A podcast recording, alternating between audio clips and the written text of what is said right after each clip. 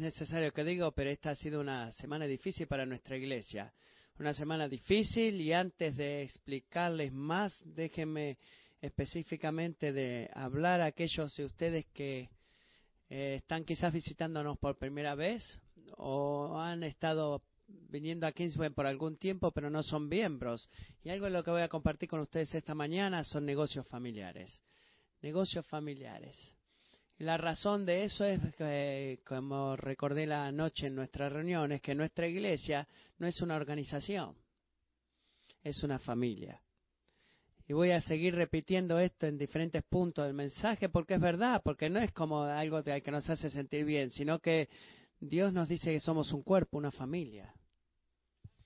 Y eso significa que nuestro cuerpo eh, ha sido hecho de hombres y mujeres débiles y pecadores como yo que han sido redimidos de la culpa y el poder del pecado, adoptados como hijos amados de Dios y unidos a una iglesia local en donde juntos estamos luchando para glorificar al Padre, haciendo discípulos del Hijo en el poder del Espíritu. Eso es lo que significa ser iglesia. Y eso significa que no tratamos, hacer, no tratamos de hacer lo siguiente. Dice, dije la noche también, no tratamos de convencer al mundo de que somos perfectos. Debemos recordar eso, amigos. No estamos tratando de hacer eso. No tratamos de convencer a esta comunidad de que somos libres de pecado, en nuestra consciente tenemos que trabajar para mostrar que Dios tiene un gran plan redentor para gente quebrantada y pecadores quebrantados como nosotros. Ese es el punto de la iglesia. No para mantener una, una imagen de perfección, porque diciendo la verdad, la gente en el mundo ni siquiera cree en eso. ¿Cuáles son una de las mayores objeciones al cristianismo? Que somos todos hipócritas. ¿Saben lo que nos vamos a hacer acá? No vamos a pretender que no somos hipócritas. Todos nosotros, cada día de nuestra vida, eh, le fallamos a Jesús en diferentes formas, así que necesitamos un Salvador. Y esa es la misión de nuestra iglesia, contarle a todos a nuestro alrededor que somos débiles y Él es fuerte. Y en nuestra debilidad es lo que Dios utiliza para eh, exaltar su fortaleza. No es algo para pedir disculpas. Lo hace triste, es difícil. Vamos a estar hablando de pecado el, día de hoy, pero no debemos estar avergonzados cuando servimos a un Dios que nos redime para su propia gloria. ¿Tiene sentido eso? Es tan fácil pensar que el pecado, la, las faltas en nuestras vidas y en la gente que amamos a nuestro alrededor es una forma de decir perdón o estar avergonzado, pero bueno, creo que es verdad, eso sucede. Bueno, sí, sucede, pero Dios dice que ese es un estado para la redención, es una oportunidad para que Él se glorifique y es la clase de iglesia que queremos ser. Así que déjenme darles un pequeño resumen de lo que hemos compartido en nuestra reunión de miembros anoche voy a tener esto eh, eh, pequeño, hemos honrado a nuestros miembros eh, siendo más extensos en lo que dijimos y si ustedes recuerdan y pueden estar con nosotros, vamos a, los que estuvieron con nosotros anoche o no estuvieron, vamos a grabarlo. conozco a nuestro pastor principal por 25 años. crecí bajo su liderazgo pastoral y por los últimos ocho años he servido junto a él gozosamente caminando a su lado como pastor de esta congregación. Gina ha fielmente pastoreado nuestra iglesia por más de 26 años. Si ustedes hacen la matemática, sí, bueno, vine a Kingsway cuando tenía 6 años. Y este es eh, el único pastor principal que yo pueda recordar en toda mi vida. Durante ese tiempo lo he conocido. Si ustedes no conocen a Jean, yo sí lo conozco de ser un hombre confiable que ama a Dios, ama a la gente y camina con integridad, en público y en privado. Eso es verdad y puedo decir eso, puedo dar testimonio de eso. Es uno de mis amigos más cercanos y lo que estoy por compartir no ha cambiado mi afecto o mi gratitud por él, eh, ni siquiera un poquito. Nada de lo que compartí anoche ha, cambiado mi afecto o mi gratitud por Jean, eh, ni siquiera un poco. Así que déjenme eh, decirles lo que hemos compartido anoche. El mes pasado, eh, Jean, nuestro pastor principal, fue encontrado culpable en, el condado, en la corte del condado de Chesterfield por solicitar servicios a prostitutas. Y hasta este día, él continúa manteniendo su postura de que él es inocente de, de cualquier actividad ilegal o ilícita. Y ha humildemente reconocido eh, su falta de, de juicio en lo que ha sido toda esta situación, que he compartido anoche todos los detalles de eso. Y amigos, nosotros respetamos las cortes acá como una autoridad establecida por Dios, pero sabemos que no son perfectas. Y en la luz de su clamor de ser inocente, apoyamos su derecho al pastor Jim de tomar acciones legales para probar su inocencia. Pero la palabra de Dios es muy clara. La palabra de Dios es muy clara en 1 Timoteo 3 de que un anciano debe ser, entre otras cosas, debe ser sin reproche y que se dé alta estima por la gente de afuera. Así que, ah, ya sea que él haya sido encontrado o no culpable, la decisión de la Corte ha dañado su reputación pública al punto de que él no, no califica más para servirnos como pastor. Y para el bien de la Iglesia, Jean eh, ha aceptado renunciar.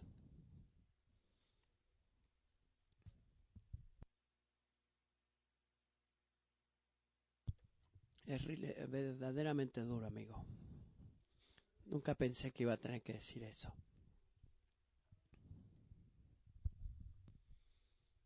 Está en mi corazón el poder verte bien y decir, Dios, confiamos en ti.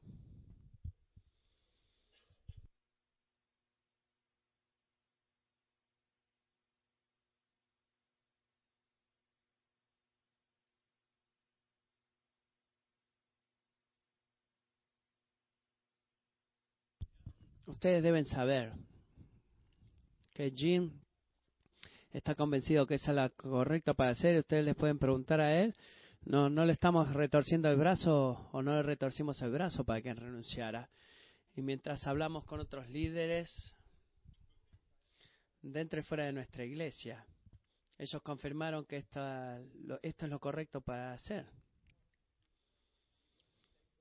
Eh, basta con decir que esa decisión rompe mi corazón. Pero puedo decirles delante de ustedes y delante de Dios, eh, como lo hice anoche, que estoy convencido que es la decisión correcta. Si ustedes han vivido lo suficiente, saben que obedecer la palabra de Dios, haciendo lo que es correcto, duele muchas veces. Duele. Y quiero recordarles que Jesús nos dijo que esperáramos esto. ¿Qué es lo que él dijo? Que cualquiera que me siga, sea como individuo o como iglesia, va a tener que tomar su cruz y seguirle. Ah, porque dice en nuestro mundo vamos a tener qué? Problemas, problemas. Pero anímense, yo he vencido al mundo y nos gustaría cantar la segunda parte, pero nos olvidamos de la primera parte. Y en su perfecta sabiduría el Señor ha elegido a tener a los eh, líderes de su iglesia, a los ancianos en esta iglesia, esta no es la iglesia de Gino mía, esta es la iglesia del Señor, en un estándar muy alta para proteger la gloria de Dios, al proteger la reputación del Evangelio, la reputación de nuestra iglesia, que le importa al Señor nuestra iglesia, así que tiene que importarnos a nosotros también. Cada cosa que les he dicho a ustedes es verdad, pero como lo he mencionado, eh, entristece mi corazón. Nunca pensé en ocho años de ministerio que iba a tener que tener esta conversación con Jean eh, y pasarme aquí y compartir con ustedes que son mi familia de la iglesia. Pero déjenme hacer dos cosas muy claras, aclarar dos cosas, dos cosas que estén bien claras. Lo primero, ustedes escucharon esto anoche. Amigos, necesitan saber que no vamos a dejar de amar a este hombre. No vamos a detenernos. Eso significa que no vamos a, esquivarlo. Cuando Jim venga, cuando lo venga él, no voy a pensar, oh, bueno, ¿qué le voy a decir? Bueno, voy, creo que voy a toser. No. Vamos a amar a este hombre. Vamos a amar a este hombre, incluso a pesar eh, que, para muchos de ustedes pueda entender de diferentes maneras, eh, y ustedes han confiado en Él y han sido golpeados por esto. Quiero recordarles que nosotros nos decidimos si vamos a amar a alguien basado en lo que, si podemos confiar en Él, en esa persona en todo tiempo. Y como padres, eh, sabes lo que estoy diciendo, ¿verdad? Recuerda esto. Todo lo que digo no es como una crisis, un lenguaje especial de un pastor en una eh, iglesia en crisis. No, esto es vivir el Evangelio. Así que incluso si tu confianza ha sido sacudida, quizás para algunos de ustedes no ha pasado, pero si ha pasado para otros, ese cambio no necesita que debes dejar de amarlo a él. Porque amamos no porque confiamos en la persona, no tenemos que amar a la persona ni, ni siquiera porque nos guste, debemos amar a esa persona porque Dios nos ha amado a nosotros y todos deberíamos estar muy agradecidos por eso ahora, de que Dios no nos trata a nosotros de acuerdo a nuestro pecado. Es lo primero que vamos a hacer. Lo segundo, no vamos a juzgarlo y avergonzarlo. Simplemente porque su debilidad está expuesta. Quiero eh, enlistar su compasión acá. He tenido una saludable dosis del temor del Señor plantado en mi corazón en las últimas semanas. Y este es el porqué. Porque se me ha recordado que esta posición y este rol que estoy cumpliendo es algo importante y serio para Dios. Y lo que sea que sucede en mi vida privada, no existe en privado, es público. Soy una figura pública con una responsabilidad pública y eso importa a Dios. Y hay una parte en mi corazón que piensa verdaderamente, Señor, no sé si me he dado cuenta que lo que se me había, la responsabilidad que se me dio cuando me afilié como pastor, de que mi debilidad iba a ser expuesta públicamente al mundo. Este mundo está lleno de hombres y mujeres que han hecho eh, o que quizás están haciendo cosas mucho peor de lo que Gina haya podido hacer. Y ustedes no quieren que su nombre eh, estuviera en esa pantalla con un montón de puntitos de sus pecados. Y conozco algunas de sus historias. Pero ustedes no tienen que ocultar eso, ¿verdad? Porque lo que dije antes, podemos traer todo a la luz porque Jesucristo es un Dios redentor. Son buenas noticias esas. Son las mejores noticias que podemos escuchar. Y quiero recordarles que Ginny y Liz ambos siguen siendo miembros con buenos estándares y una de las cosas más increíbles eh, que, que escuché acá es que ellos no se quieren ir a ningún lado. ¿Qué tan a menudo ustedes escuchan eso? El que el pastor principal y su esposa, el pastor eh, principal elige renunciar y que digan, no nos vamos a ir y vamos a apoyar a los otros pastores en esta iglesia. Nunca he escuchado, no he leído eso en las noticias recientemente, pero es eh, así como va a ser y les quiero dar gracias a amigos por eso.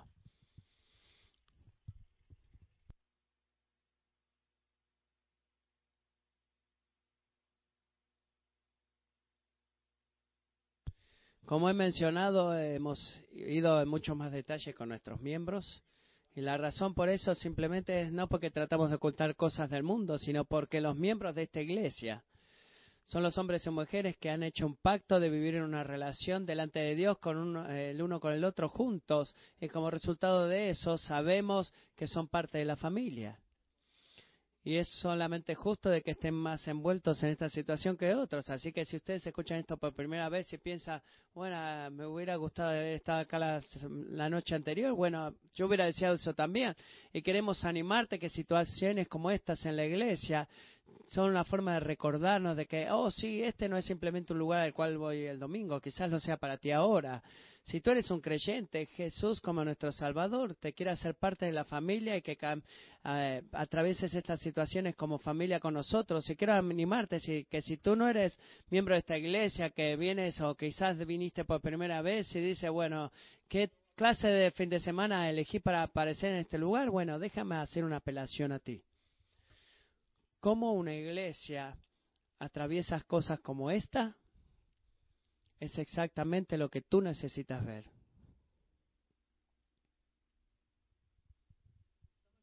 Algunos de ustedes compartieron conmigo de que ustedes vinieron con de eh, iglesias en las cuales el pastor principal ha, ha, renunciado y ha costado que la iglesia se divida.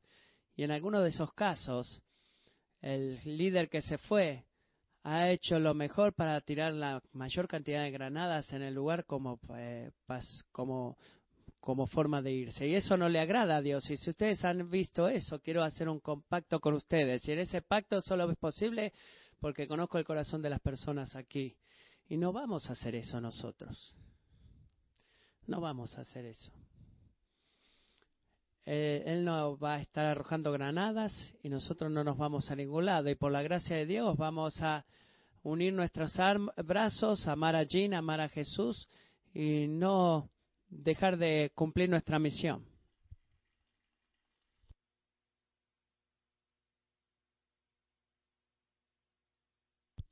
Así que si ustedes son nuevos, en una forma irónica, han elegido un gran domingo para estar aquí.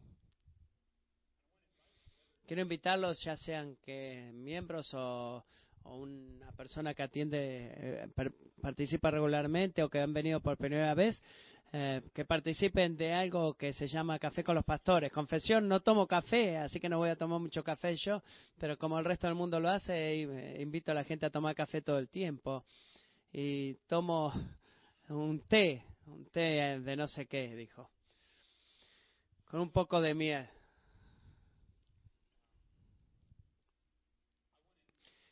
Quiero invitarlos a venir a cualquiera de estas reuniones, describiéndolas rápidamente. Si ustedes van a nuestro website o esta tarde, hay un gran logo en, el, en la parte de arriba que dice Café con el Pastor, que pueden inscribirse en seis o más eh, reuniones de una o dos horas en la oficina una a la mañana, la mayoría hasta la tarde, algunas esta semana, otras el, más adelante, porque sé que hay gente en vacaciones y no quiero que nadie se lo pierda.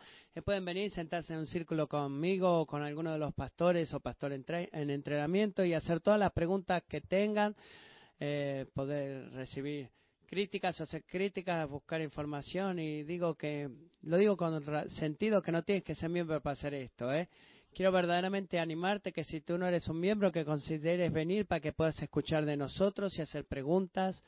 Y si nos quedamos sin tiempo, vamos a crear más. Pero por favor, tomen ventaja de esta oportunidad.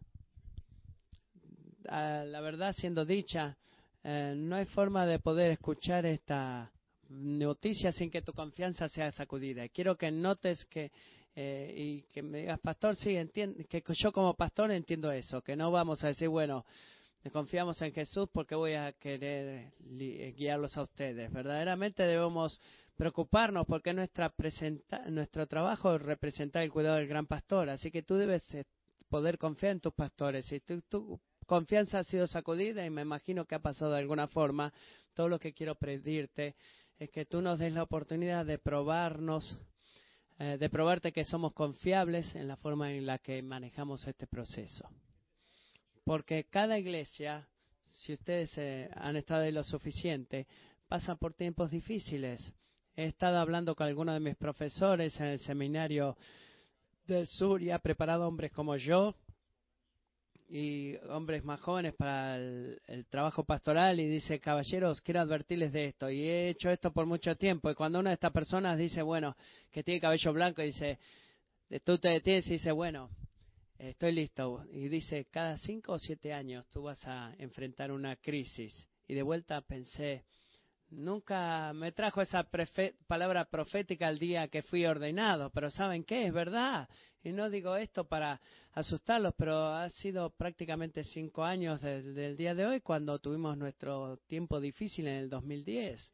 Y no digo eso para traer un, sentido de que todos este, eh, estemos dispuestos a abandonar el barco en cuatro años y medio, de acá cuatro años y medio, pero simplemente es para probar que lo que importa no es que si el tiempo difícil llega o no. Por favor, escuchen esto. Lo que importa es eh, que si la iglesia atraviesa la situación con integridad, humildad y con una confianza increíble en el Señor, que nunca ha sido nuestra misión dejar de hacer este, discípulos de Jesucristo a través de la proclamación del Evangelio. Ahora, eh, no clamo hacer eso perfectamente, pero creo que por la gracia de Dios, los pastores en esta iglesia van a hacer eso con fidelidad.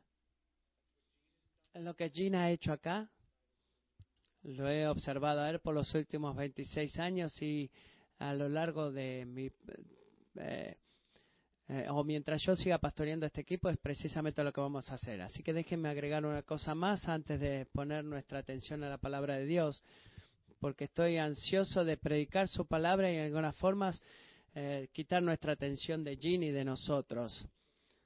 Eh, cuando Jean dio su carta de renuncia, he de aceptado servir como pastor líder eh, pastor interino y no puedo en mi buena conciencia llamarme pastor senior o pastor principal y consideraría de renunciar si hicieran eso porque tengo 31 años, es mi preferencia preferencial. Pero la parte interina es importante porque es requerido y los hombres aquí, Mickey Kalini, nuestro líder regional de Southern Grace que estuvo con nosotros anoche y todos los demás, de que no sería sabio para nosotros o para mí hacer eh, eh, una transición al pastor principal tan rápido. Lo último que quieres hacer en una crisis es tomar un montón de decisiones. En algunas circunstancias tienes que tomar decisiones y he tenido que tomar muchas en las últimas semanas, pero queremos esperar para esta decisión por seis meses para que podamos discernir juntos como iglesia si yo he sido llamado o si Dios está llamando a alguien más para ser el pastor principal. Y quiero que escuchen estos de mí en buena conciencia porque diciendo la verdad, necesito mucho tiempo para orar sobre este tema. Es algo importante, necesito tiempo para orar. Pero quiero que sepan que en el interinato estoy convencido que Dios me ha llamado a estar aquí por esos seis meses, por lo menos, como pastor principal. Y quiero que sepan que los amo. Y los amo a, a todos y aunque las últimas semanas han sido las más difíciles en mi vida, es un privilegio poder hacer esto con ustedes o por ustedes. Y mira a mi alrededor en este cuarto y no veo eh, gente que sostiene sus lugares, sino lo que veo son hermanos y hermanos, veo ovejas, veo gente por la cual el Hijo de Dios ha muerto por ellos y ustedes son preciosos para Él. Y porque estoy convencido de eso, voy a guiarlos y los voy a pastorear. Y lo que sea que el Señor revele los próximos seis meses es, eh, depende de Él y confío en eso y ustedes necesitan saber que ustedes no van a estar sin un liderazgo fiel pastoral por los próximos seis meses. Y estoy deseoso de guiarlos y de cuidarlos y estoy feliz que no tengo que hacerlo solo. Y una de las cosas que ha sido difícil acá, eh, Cris de Loglos ha sido una parte vital en muchas formas en este equipo del liderazgo como ancianos, pero eh, no lo hemos eh, nombrado oficialmente. Él ha estado en Bolivia este tiempo. Él está volviendo, creo que el martes o el miércoles. Pero si no hubiera sido por Chris y mi hermano Josh Kruger, eh, no podría haber hecho esto. Así que estoy deseoso por guiar y ser, estoy feliz de ser parte de esta fuerte pluralidad de líderes. Bueno, Dejemos que Dios hable, ¿verdad? Eh, Jody, ¿podrías pasar al frente y leer parte, porción de 2 de Corintios 1? Le pedí a Jody que lea esto porque sé que el Señor tiene eh, una palabra para nosotros de este pasaje.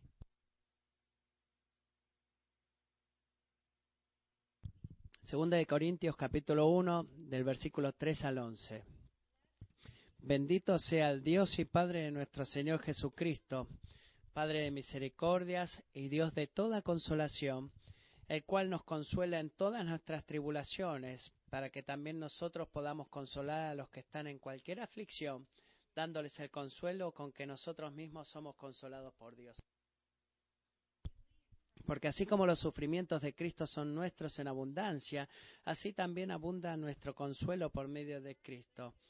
Pero si somos atribulados es para el consuelo y salvación de ustedes o si somos consolados, es para consuelo de ustedes, que obra al soportar las mismas aflicciones que nosotros también sufrimos.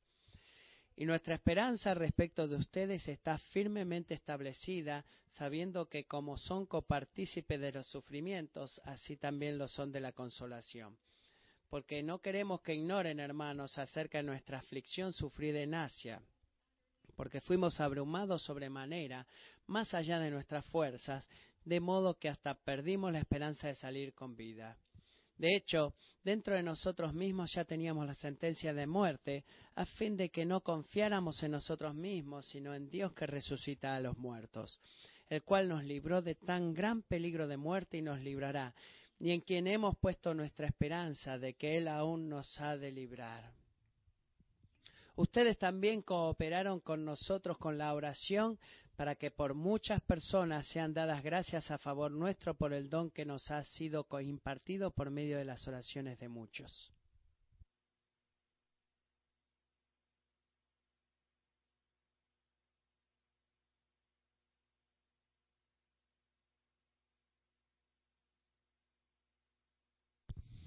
En caso que no haya podido abrir sus Biblias como yo, eh, he ido a 2 Corintios capítulo 1 para que ustedes puedan probar y ver que, que, lo que estoy compartiendo no es este solamente una suave palabra de, de un hombre, sino la palabra infalible de Dios. ¿Qué es lo primero que pensamos cuando tenemos que recordar de un tiempo difícil como este? Que el elegir seguir a Cristo es elegir caminar, eh, seguir un camino de sufrimiento. Como dice temprano, eso no es, debe ser una, no ha sido una sorpresa para el apóstol Pablo. Si ustedes le dijeran a Pablo, bueno, Pablo debemos considerar algo, elegir seguir a Cristo es seguir eh, un camino de sufrimiento. Eh, él habría, él quizás te respondería, ¿tienes algo nuevo para compartir? Porque él lo sabía, él estaba familiarizado con el sufrimiento y escribió esta carta a la iglesia en Corintios para urgir a los corintios de seguir siguiéndolo a Él como lo siguieron a Cristo en el sufrimiento por el bien del Evangelio. Así que seamos honestos, como americanos nosotros tendemos a pensar de que el sufrimiento es una señal de que algo está horriblemente mal. No estamos en el camino correcto. Si lo estuviéramos, la vida sería fácil. Una iglesia saludable, pensamos, es una iglesia que nunca experimenta el sufrimiento. Y eso no es verdad. Pablo sabía mejor de esto. Él sabía de que el sufrimiento en la vida del cristiano y el sufrimiento en la vida de la iglesia local no era algo ocasional o extraño, sino que era algo ordinario, es algo, era algo normal. Y cualquier otra cosa más allá del sufrimiento. Era un gran regalo de Dios y en muchas maneras es porque tenemos este lujo de vivir en este punto en la historia y en esta nación, en este tiempo, que no conocemos todo lo que he dicho y lo, lo podemos distinguir. Y debemos recordarnos eso, que la vida normal para la mayoría de los cristianos, en la mayoría de la historia cristiana y en la mayoría de las iglesias, la mayoría de la iglesia de la historia cristiana ha sufrido de forma dura. Y la razón es eh, porque hemos sido llamados a seguir a Jesús. Piensen en esto. Jesús fue el único hombre perfecto que alguna vez vivió en este mundo o en esta tierra. ¿Qué le pasó a él? Sufrió. Él sufrió. Si ustedes quieren hacer un caso de lo que el sufrimiento dice, de que algo va a pasar terrible, terrible, bueno, podría apostar que tú puedes considerar el Evangelio y maravillarte o preguntarte si es nuestra expectativa las que no están alineadas. Como Pablo dice en el versículo 5, dice, sufrimos, ah, eh, compartimos los sufrimientos de Cristo con, los nuestros en abundancia. Y quiero que pienses en ti, quiero recordarte que, eh, que alguien te recuerde, bueno, sufrimos todo como Cristo. Y tú dices, no, no quiero escuchar esto, pero debemos decirlo porque es lo que la palabra de Dios dice. Y anoche fue verdaderamente duro Nadie quería ver a su pastor principal renunciando y ciertamente no en estas circunstancias. Y no hay forma de que las próximas semanas o meses vayan a ser fáciles para nosotros. El dolor nos desaparece rápidamente. Pero esto es lo que yo sé, hermanos, que en el medio del sufrimiento tenemos una, seguimos teniendo razón para cantar y una razón para alabar. Porque la alabanza a Dios no es algo que Él nos dice a nosotros, es algo que nos pide que hagamos a pesar de nuestro sufrimiento. El sufrimiento es algo que Él nos enseña a hacer a través y en medio del sufrimiento. Es así como aprendemos a alabar a Dios. porque cuando sufrimos el, Señor se revela a sí mismo de una nueva forma para nosotros. Miren cómo Pablo empezó el versículo 3 y es increíble esto. Quiero, eh, ¿qué es lo que está diciendo acá? Bendito sea el Dios y Padre de nuestro Señor Jesucristo. ¿Saben lo que eso significa? Esa es la forma de Pablo de decir Corintios, Kingsway, quiero que ustedes canten. Quiero que canten. Quiero que estén familiarizados con la canción Matt Redman, que bendito sea el nombre del Señor. Y eso es lo que Él nos dice que hagamos y en el sufrimiento. Y ellos están sufriendo, perdón. Así que miro en eso y digo, bueno, Pablo, tú has tenido este, la, la, credencial de pastor insensivo, la gente está dolida, la dabar a Dios es lo último que la gente siente que quiere hacer. Así que tú me dices a mí que en medio de mi aflicción, ¿tú quieres que cante? La respuesta es sí, sí. La palabra del Señor para ellos es bien fácil. En el medio de nuestras más grandes aflicciones, tenemos toda razón para bendecir el nombre del Señor. Y esta mañana quiero atraer vuestra atención a tres de esas razones. Una de las razones para alabar al Señor en nuestra aflicción, bueno, el punto número uno, nuestro Padre es misericordioso. Dios ha prometido consolarnos.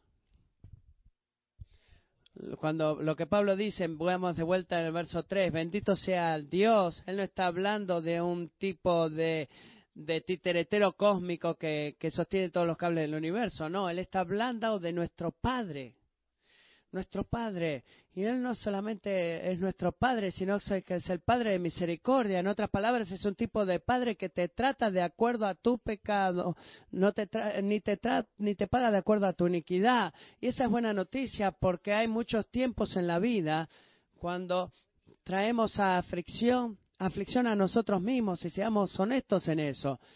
Nosotros tomamos decisiones estúpidas muchas veces, hacemos cosas que nos arrepentimos y en esas situaciones es fácil para nosotros comenzar a, comenzar a convencernos de decir, Señor, verdaderamente no merezco tu consuelo ahora porque yo me metí en este lío y merezco el sufrimiento. Amigos, si tú eres cristiano, si tú has confiado en Cristo como tu Salvador y has sido adoptado en su familia, por favor escucha esto. Esta no es la forma de que tu Padre piensa de ti. Él no lo piensa así. Él no se relaciona a nosotros como sus hijos en las bases de lo que merecemos. Él se relaciona a nosotros como sus hijos en las bases de lo que Cristo merece porque Cristo recibió lo que nosotros merecíamos para que nosotros podamos recibir lo que Cristo merecía. Y ese es el Evangelio. Y nuestro Padre Celestial es misericordioso en ese sentido. Y porque es misericordioso, Él nos ha prometido consolarnos. Miren cómo Pablo describe al Señor acá. miren, Él dice que Él es el Dios de toda misericordia, Padre de toda misericordia el Padre de toda consolación. Toda la consolación verdadera, en última instancia, eh, encuentra, encuentra su, su, curso en el manantial de Dios. Y todo el consuelo. Y voy a ir a casa y me voy a tomar una siesta esta tarde. Eso va a traer consuelo a mi corazón. ¿Sabes de dónde viene ese consuelo? No de la siesta, sino que es un don de Dios. Escúchame, no, no lo hagamos súper espiritual esto. Una noche con mi esposa después de las últimas dos semanas este, de poder salir a cenar con mi esposa va a ser increíble y solamente quiero ir a tener un buen tiempo y eso es consuelo. Pero ¿dónde ese consuelo encuentra su curso o su fuente? En Dios. Cuando el mundo dice que es el Dios de toda consolación, dice la palabra, Él no es un Dios de consuelo del domingo a la mañana, oh, me siento bien, este, eh, el predicar me hace sentir a mí mejor y más consolado. Dice, no, el Señor habla a través de Paul acerca de todas nuestras experiencias de consuelo. Todo consuelo que es verdadero consuelo que alguna vez experimentamos encuentra su fuente en Dios. Y tú no vas a encontrar eh, consuelo separado de Dios. Y esto es lo que esto significa ahora para nosotros. Nuestro consuelo en las próximas semanas no va a ser encontrado en entender todo acerca de nuestro sufrimiento. No.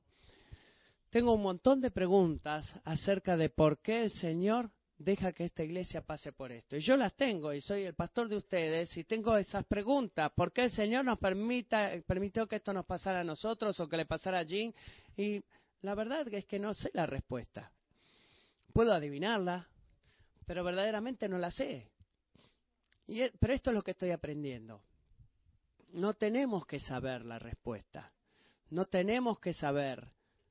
Es importante hacer preguntas, ayuda a, recibir respuestas, pero debemos, siempre vamos a tener más preguntas en esta vida que respuestas. Y debido a eso debemos recordar que el responder las preguntas eh, ni siquiera es nuestra fuente de consuelo. Dios es nuestra fuente de consuelo. Y alabado sea Dios, Él no está esperando en el cielo eh, con este, el consuelo sentado, eh, puesto en una caja en sus rodillas, esperando que tú puedas venir a recogerlo. Cuando Pablo dice que Dios es el Dios de todo consuelo, miren lo que dice el versículo 4, el cual nos consuela en todas nuestras tribulaciones. Me pregunto si, si tú piensas de Dios de esa forma. Creo que es fácil en el sufrimiento, en los tiempos difíciles en nuestra vida, en nuestra iglesia, de que el consuelo es algo, es una tipo de fuente de producto mental en el cual yo puedo poner música de piano y considerar todas estas verdades abstractas de que Él es soberano, amante, de bueno, de que de alguna forma yo voy a ganar un sentimiento de consuelo. Dios nos ha bendecido con paz mientras meditamos en quién es Él y se nos revela en su palabra. Pero lo que quiero que se den cuenta aquí es que el consuelo no es algo que creamos para nuestra meditación. Es un don personal que Dios te da. Él es un consolador. Él no tiene verdaderas consoladores en su caja de herramientas o nos da palabras de consuelo para recordar. No. Él es tu consuelo. Él camina a tu lado personalmente y persistentemente consolándote. Así que cualquier grado de que en que tú estés ahora, y tú sabes, y nuestra iglesia estamos eh, sufriendo, eh, unidos sufrimiento en Cristo, y este es el grado de promesa que Dios ha hecho, para ti, que tú vas a, si tú estás compartiendo mucho sufrimiento, Pablo dice que vamos a sufrir, a recibir abundantemente consuelo y note que el consuelo no es algo que solamente experimentamos individualmente, sino que es algo que compartimos corporativamente. Él nos consuela a nosotros, lo que significa que día a día y semana a semana el Señor nos va a dar una, una seguridad permanente de que vamos a poder descansar en el soberano amor de Dios en toda esta situación. En otras palabras, Él está en control de esto. Y si tú quieres saber por qué tú puedes creer eso, todo lo que tú tienes que hacer es mirarlo a Jesús. Eso es lo único que tienes que hacer. Es por eso que Pablo dice que el, consuelo de Dios es algo que experimentamos a través de Cristo. No, no te aparte de estas palabras muy rápidamente, porque si nos, no tenemos cuidado nos las vamos a perder. Esto lo que significa es que nuestra historia es la historia de Jesús. Y eso es maravilloso de que eh, eh, aquel que puso su fe en Cristo ha unido a ese pueblo a sí mismo para que lo que sea que Cristo experimentó, nosotros sepamos que lo vamos a experimentar. ¿Qué experimentó Jesús cuando caminó en esta tierra? Sufrimiento abundante. ¿Qué es lo que eh, experimentó Jesucristo al haber sido levantado en la tumba, reivindicado y llevado a la, a, las alturas. Recibió abundante consuelo. Iglesia, quiero recordarte que esa es nuestra historia también. Estamos unidos con Cristo y como eso estamos, es nuestra victoria. La victoria de Jesús es nuestra victoria y el sufrimiento en su vida no tuvo la última palabra, lo que significa que la aflicción, el sufrimiento en nuestra vida como individuos y como iglesia nunca va a ser la última palabra. Jesús, la historia de Jesús nos garantiza eso. Lo que no se cuestiona es que el final de la historia de Jesús. Así que Dios dice que su historia va a ser tu historia. Entonces, ¿por qué tú vas a cuestionar el final de esta historia? Podemos mirar a la historia y conocer cómo nuestra historia va a ser. Y es por eso que tenemos que mirarlo a Jesús si queremos experimentar el consuelo de Dios. Escuchen esto. Porque es cuando nuestros ojos están puestos en Jesús y a la palabra de Dios en oración, que Dios va a traer una increíble seguridad en tu corazón de que tú vas a poder lograrlo. Es como sucede. es a través de la palabra de Dios en oración. Tú vas a mirarlo a Jesús y mientras hace eso y considera la historia y la verdad del Evangelio, el Señor va a traer a tu corazón una persistente aseguranza de que por la gracia de Dios y por el poder del Espíritu Santo tú vas a conseguirlo y vas a llegar a la meta. Vas a ganar, vas a vencer y vamos a triunfar. Y no es por eso, porque, y no, digo eso porque sea un, este, conferencista motivador, sino porque la victoria de Jesús es nuestra victoria. el, el Padre misericordioso nos ha permitido consolarnos. El punto número dos, ¿por qué cantamos? No solamente porque Él es misericordioso, sino porque nuestra fe es, es cierta. Dios ha prometido liberarnos. Nuestra esperanza es cierta. Dios ha prometido liberarnos. Mira el verso 8 lo que dice. Porque no queremos que ignoren, hermanos, acerca de nuestra aflicción sufrida en Asia. Mire lo que dicen después porque fuimos abrumados sobremanera, más allá de nuestras fuerzas, de modo que hasta perdimos la esperanza de salir con vida. Espero que se den cuenta que ese es uno de los momentos en la Biblia en donde Dios se vuelve muy real y muy terrenal acerca de las cosas que nosotros sentimos a través de nuestra vida. Quiero que levante sus manos. ¿Alguna vez este, eh, has este, despreciado tu vida? Sí, bueno, quiero preguntarles, ¿alguna vez has este, despreciado la vida tú mismo? Sí. Eh, no creo que ahora la iglesia esté despreciando su vida misma, pero en el sentido de esta categoría eh, se siente así, porque fácilmente es para mí sentirme Señor, estoy verdaderamente agotado, más allá de fuerzas y no sé si voy a poder seguir tú estás este, eh, forzando mi, resistencia, estás este, yendo más allá. Pablo nos dice en el verso 9 que Pablo se sentía que él se recibía la sentencia de muerte de parte de Dios. Es como que Dios estaba en el cielo diciéndole, Pablo, tú vas a morir. Y saben que eh, verdaderamente está bien decir cosas así. No es falta de fe. El apóstol Pablo lo dijo. Debemos ser honestos con Dios, debemos ser honestos el uno con el otro en las próximas semanas y no tratar de ocultar nuestro sufrimiento. Anoche compartí con unos miembros de, dije, hablemos como familia, eso es lo que quiero decir, en el grado que estés herido, lastimado, sea honesto eh, con Dios acerca de eso y sea honesto con tus hermanos y hermanas acerca de esto. Y miremos lo que Pablo dice luego. Versículo 9. De hecho, dentro de nosotros mismos ya tenemos la sentencia de muerte a fin de que no confiáramos en nosotros mismos.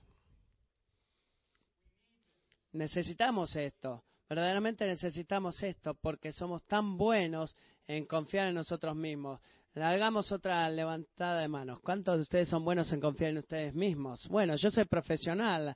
Eh, ojalá me pudieran dar un bono por esto. Soy bueno en confiar en mí mismo, mis decisiones, mi sabiduría, mi habilidad, mi influencia, mi poder para atraer eh, el, el futuro prometedor de Matthew al presente. Y amigos, Dios los ama a ustedes y a mí y a esta iglesia tanto que nos permite vivir con esa ilusión, no nos permita. Naturalmente no dejamos de confiar en nosotros mismos. Dios tiene que hacer que hacernos confiar en Él y dejar de confiar en nosotros. Él tiene que hacernos, voluntariamente no dejamos de confiar en nosotros como deberíamos. Él necesita hacernos dejar de confiar en nosotros. Tiene que traer situaciones a nuestra vida o a nuestra familia o a nuestra familia de la iglesia que nos hace eh, darnos cuenta que no podemos confiar en nosotros mismos, lo que significa en los ojos de Dios, este, Dios está de, eh, dispuesta a quebrantar nuestro orgullo, nuestra autosuficiencia. Así que para que podamos confiarnos en nosotros mismos, que dice en el versículo 9, sino en Dios que resucita a los muertos. Piensen en eso. Ustedes se dieron cuenta que confiar en Dios en una situación difícil no es solamente la cosa correcta para hacer, sino que es la cosa más inteligente para hacer. Es lo más inteligente para hacer. ¿Por qué digo eso? Bueno, Pablo podría haber dicho para que nosotros confiemos en Dios, pero él no dice eso, para que podamos confiar en, eh, eh, que confiemos en Dios que resucita a los muertos. En otra palabra, tenés algo más que el consuelo del saber de que la historia de Jesús es nuestra historia y que el sufrimiento no tiene la última palabra. Vamos a experimentar en esta situación presente nada menos que la vida sustentadora y el poder preservador de Dios que levanta a los muertos. Estuve pensando en eso la anoche. ¿Alguna vez escucharon un grupo de pequeños niños hablando con sus padres? Yo he hecho esto y estoy seguro que no fue lo mejor en todo el tiempo, pero hablar de esta conversación de que va algo así, un grupo de niños hablando de sus padres. Bueno, eh, ¿quién es tu papá? Bueno, mi papá es un maestro. Eh, bueno, ¿y qué, hace tu papá? Bueno, mi papá trabaja en computadoras. Oh, adivina qué, mi papá eh, maneja un auto de policía. Oh, sí, bueno, mi papi puede arreglar cualquier cosa y antes de que pase mucho tiempo, eh, estas conversaciones entre chicos, bueno, mi papi, mi papi, mi papi hace esto, lo otro. Bueno, escuchen, Pablo está trayéndonos un mi papi aquí y, él lo ha superado a tu papi, ¿ok? Porque esto es lo que Pablo nos está diciendo en el versículo nuevo, 9, perdón. Cristiano, adivina lo que tu papi hace. Él levanta o resucita a los muertos. Él resucita a los muertos. Y todos los niños se quedan callados y, es y es el movimiento principal. Mi papá, tu papá, bueno, mi papi, dice Pablo, resucita a los muertos. Y en esta transición que estamos atravesando como iglesia, sé que va a tomar tiempo. Eh, no pienso que vaya a suceder de otra forma. Va a haber pozos que tengamos que atravesar. Pero esto es lo que debemos recordar. Nuestro Dios resucita a los muertos. Él resucita a los muertos. Y mientras miramos al pasado, podemos ver cómo Dios siempre ha librado a su iglesia de los problemas. Y mientras miramos al futuro, podemos ver que Dios siempre libera a la iglesia del problema. Así que, ¿cuál es la cosa más, más inteligente para hacer en el presente? Es poner mi esperanza en Dios, quien resucita a los muertos. Eh, eso no se siente bien, eso es inteligente de hacer si tú sabes quién es tu papi. Nuestra esperanza descansa en, nuestra, en que Dios nos libera nuestro Padre es misericordioso, nuestra eh, fe es certera y este es el último. Nuestra misión es clara. Dios ha prometido utilizarnos. Si ustedes miran de vuelta al versículo 3, versículo 3, bendito sea el Dios y Padre de nuestro Señor Jesucristo, Padre de misericordias y Dios de toda consolación, el cual nos consuela en todas nuestras tribulaciones. Miren las próximas palabras. ¿Qué dicen? Para que también en caso que estuvieran durmiendo, vamos a tratarlo de vuelta, para que también, está bien, eso significa que el consuelo de Dios en tu vida, la misericordia de Dios en tu misericordia, tiene un principio y un fin que es más grande que tu vida, más grande que tu iglesia. Debemos escuchar eso el día de hoy. Dios nos va a consolar, Dios nos va a liberar, pero Él va a hacerlo con una razón. Y si lo pones en términos del fútbol, está llamándola a, algo que se revierte y debería explicar eso, me parece. El revertir es cuando, lo, cuando tú pones tus manos en la pelota, ¿qué haces? ¿La retienes? No, el primer hombre que la agarra no es lo que hace. Tú quieres hacer que el equipo opuesto piense que hace, pero no. ¿Qué hace ese hombre? Corre para ese lado. Y es este, así como el consuelo de Dios debe funcionar. Él va a liberarnos y a consolarnos para que nosotros podamos testificar de su bondad y pasarle a la gente a nuestro alrededor el regalo fe, de la fe, perdón, en el poder de Dios. Dios no nos consuela para que nosotros simplemente podamos sentirnos mejor. No siempre me gusta eso, ¿verdad? diciéndoles la verdad, solamente quiero sentirme mejor. Honestamente, solo quiero que las últimas semanas de mi vida desaparezcan y volver a lo que todos amamos. Y, eh, poder contemplar un atardecer en el mar, ahí en la playa, y quiero eso, pero Dios no es un Dios que nos va a consolar para que nos sintamos cómodos y volver a nuestro status quo. Él nos va a, consolar para que podamos darle nuestro consuelo a otros. Él tiene un calendario más grande que nosotros, prioridades más grandes que nosotros. Él ha prometido usarnos, usarte a ti. Así que Dios te consuela a ti, Kingsway, en esta situación y el Señor nos va a ayudar a confiar en que Él va a arreglar esta situación para que el resultado no sea en seis meses de que la iglesia se sienta cómoda de vuelta, sino que el resultado es para que esta comunidad y la gente que venga a este edificio tengamos algo para darles a ellos. Tú no aprendes el, la comodidad del consuelo de Dios si no vas a través de la aflicción. Si tú no atravesas esa aflicción y recibes el consuelo de Dios, no tienes nada para darle a otro en tiempo de aflicción. Es la forma en que funciona. Es revertir como en los términos del fútbol americano. Porque las cosas acerca de Dios, hay cosas de Dios que tú aprendes solamente en los tiempos difíciles y Él ha prometido enseñarnos estas cosas, enseñarnos que podemos confiar en, Él como nuestro fiel Salvador para que podamos ayudar a otra persona a confiar en Él como su fiel Salvador.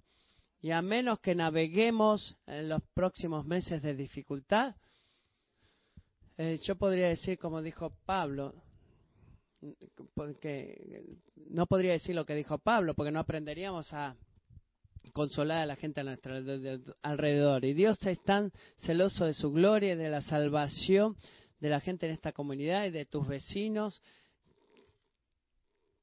que quiere usarte para que hablas palabras de consuelo eterno para la gente. Así que nos tiene que llevar a este tipo de aflicción y como individuos y corporativamente para que podamos recibir ese consuelo y poder consolar a otros.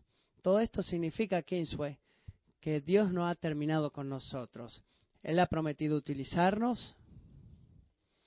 Y si ustedes eh, preguntan a expertos eh, en el crecimiento de iglesia, cómo le construyes o edificas la iglesia, nunca he visto eh, que en la lista de, de cómo hacer crecer una iglesia que el pastor principal debe renunciar. ¿No? Y digo esto con humildad y en el temor del Señor. Creo que en algunos casos esto le pertenece a la lista de Dios, está en la lista de Dios para hacer crecer la iglesia. ¿Puedo decir eso? Y a pesar de que no tiene sentido y que no lo entiendo, y quizás nunca lo entendamos, el Señor sabe lo que está haciendo.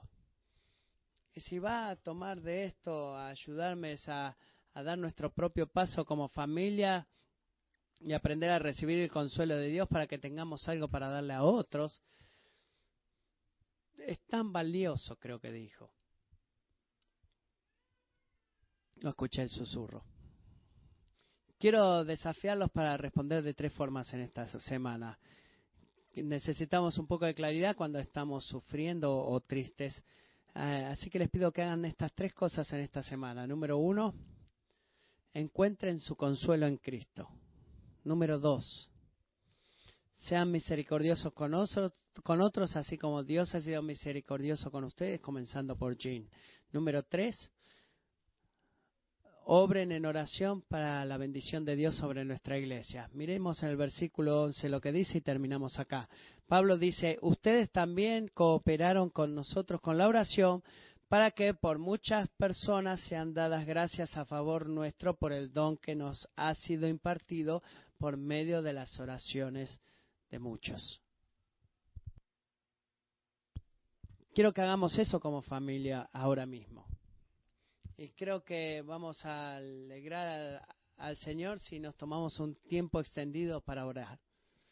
Orar de que Dios nos consuele, de que Dios nos ayude a confiar en Él y orar de que incluso en esta semana Dios comience a usarnos mientras experimentamos su consuelo para consolar a otros. Así que quiero que nos partamos en grupos de cuatro o cinco personas.